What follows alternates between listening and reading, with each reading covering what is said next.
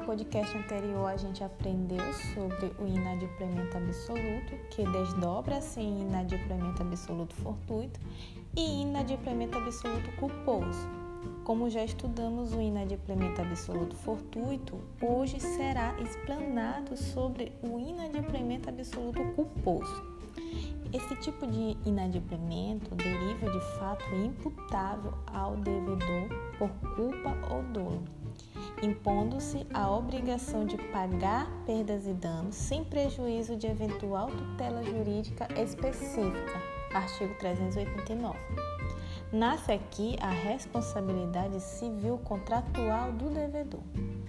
O artigo 389 diz que, não cumprida a obrigação, responde o devedor por perdas e danos, mais juros e atualização monetária segundo índice oficiais regularmente estabelecidos e honorários de advogados.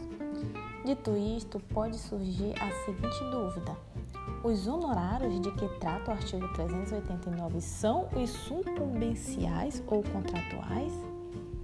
Tartucci entende serem contratuais, pois não é à toa que constam do Código Civil, mas há muitas divergências. Desse modo surge uma outra pergunta: há diferença entre culpa contratual e extracontratual? Segundo Arnaldo Rizardo, deixando de lado as teorizações, há sim distinção. Em se tratando de obrigações, a culpa contratual é muito mais sensível, ou seja, requer menos requisitos do que a culpa extracontratual, aquela que se contenta com a mera inadimplência desde que não advindo de caso fortuito ou força maior. Para fins do artigo 389, não se cogita de correlação entre gravidade da culpa e a reparação do dano.